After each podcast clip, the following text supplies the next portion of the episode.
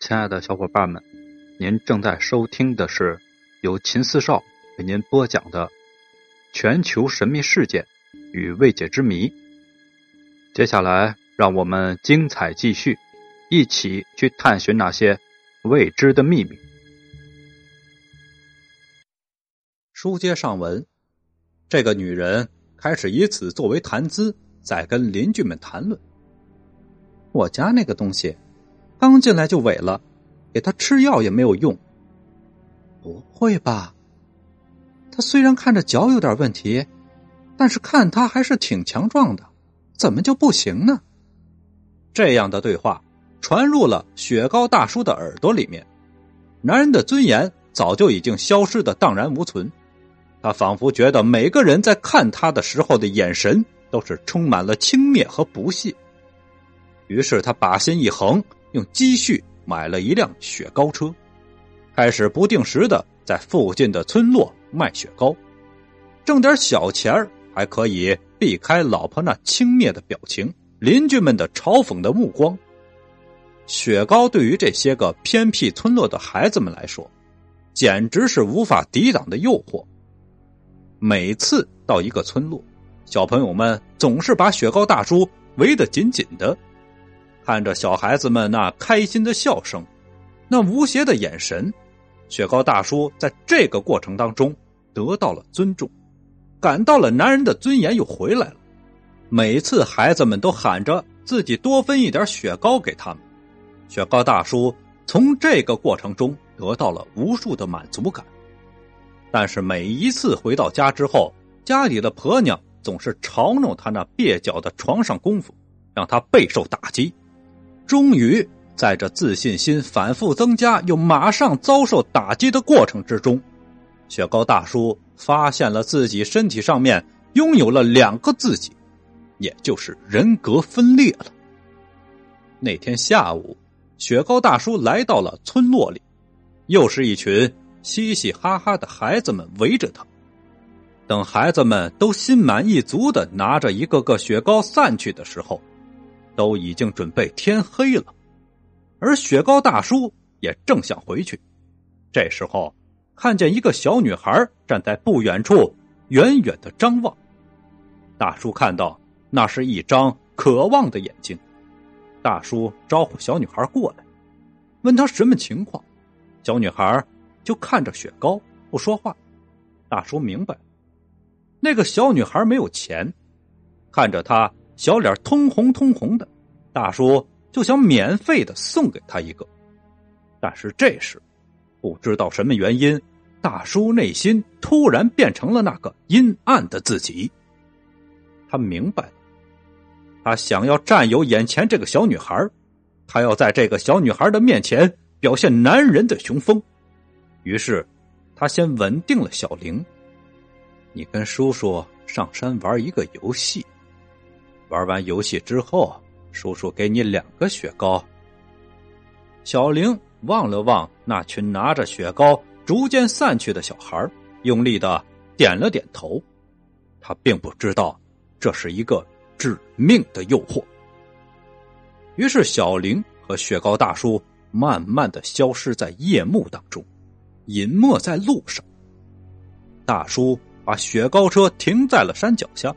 然后跟小玲说：“上山上的山神庙玩一次捉迷藏，下来就可以吃雪糕了。”小玲看着已经黑了的天，开始犹豫了。但是看着自己没有尝过的雪糕，他还是点了点头。上山的路上，雪糕大叔一边抱着小玲，一边开始乱摸。小玲年纪小，也不敢反抗，在途中。就这样磨磨蹭蹭的，鞋子不知道什么时候丢了一只。雪糕大叔毕竟脚有一点残疾，把小玲抱到了山神庙里，也累得不行了，站在一旁喘着粗气。叔叔，我们快点开始吧，我要回去吃饭了。小玲开始焦急了。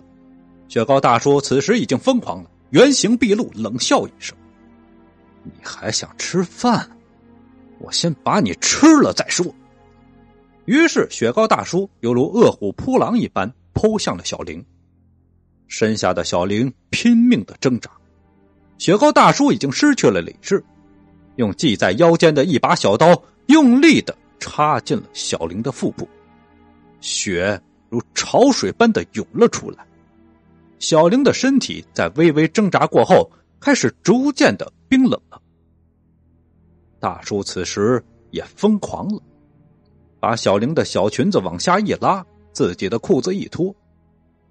结果，刚刚进去，童年的那一幕又鬼魅一样的在大叔的脑海里重复的播放着，一遍又一遍。此时，大叔又一次交枪了。平时妻子的侮辱，再加上此情此景，愤怒无比的大叔拿起了腰间的小木棍，用力的插向了小玲的身体。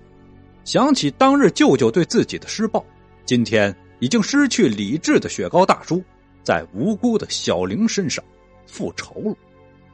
他把木棍抽了出来，然后用力的把它插在了小玲的后面。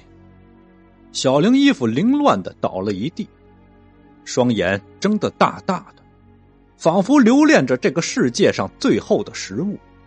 小玲看到的是一张灭绝人性的面容，带着不解和恐惧离开了这个世界。雪糕大叔慢慢的恢复了冷静，看着眼前那一动不动的小玲，恢复了善良的大叔惊恐的收拾好刀子，连棍子也忘记拔出来，连爬带滚的冲下了山，把雪糕车开着就走了。期间，他听到了村子里有很大的动静，估计是寻找小玲去。雪糕大叔想过自首。但是对于死亡的恐惧，他还是选择了逃命，连忙用那残疾的双脚蹬着三轮，离开了村落。回家之后，诚惶诚恐的雪糕大叔怕自己的事情败露，便把刀子扔进了河里面。妻子看见雪糕大叔这么慌张的进来，也没有反应，心里想着，估计这窝囊废今天遇到了警察罚款什么的。心里暗笑一下，雪糕大叔害怕的几天没有出门，后来见到风平浪静，也就开始慢慢的继续骑着雪糕车开始卖雪糕了。直到三个星期后，他再一次来到了这个村落，而这次的受害者是小贝，几乎是一样的情节，只是结果不一样。这次杀人之后，因为自己第一次杀人没有被发现，所以。他这一次也放心了许多。三天之后，他又来到了村落里卖雪糕，而结果这一次，他被一个火眼金睛的警员无意中发现了，于是就有了后面的故事。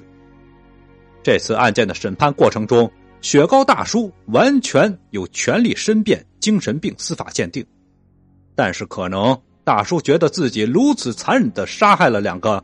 如此可爱的小女孩，把自己的良心过意不去，没有申请，只是在法庭上淡淡的说了这句话：“我有罪，请求法院判我死罪。”然后慢慢的转过身去，向义愤田英的受害者家属深深的鞠了一个躬。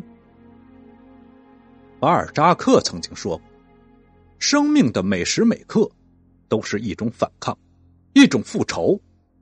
这宗惨案的背后是一种深深的仇恨贯彻始终。这结果是仇恨的延续，还是带给我们无穷的思考和深深的叹息？这个故事终于讲完了，为两个小女孩感到深深的痛惜，也为这个变态杀手感到痛惜。好了。感谢您的收听，记得关注秦四少，给秦四少一个订阅，一个转发，秦四少就谢谢大家了。另外呢，四少有个新专辑，呃，已经出了，叫做《铭记传》，也希望大家去听一听，听的时候带上纸巾。您刚才听到的是由秦四少为您播讲的全球神秘事件未解之谜。如果喜欢，请您点击关注、订阅一下。另外，别忘了打赏一下，下集更精彩。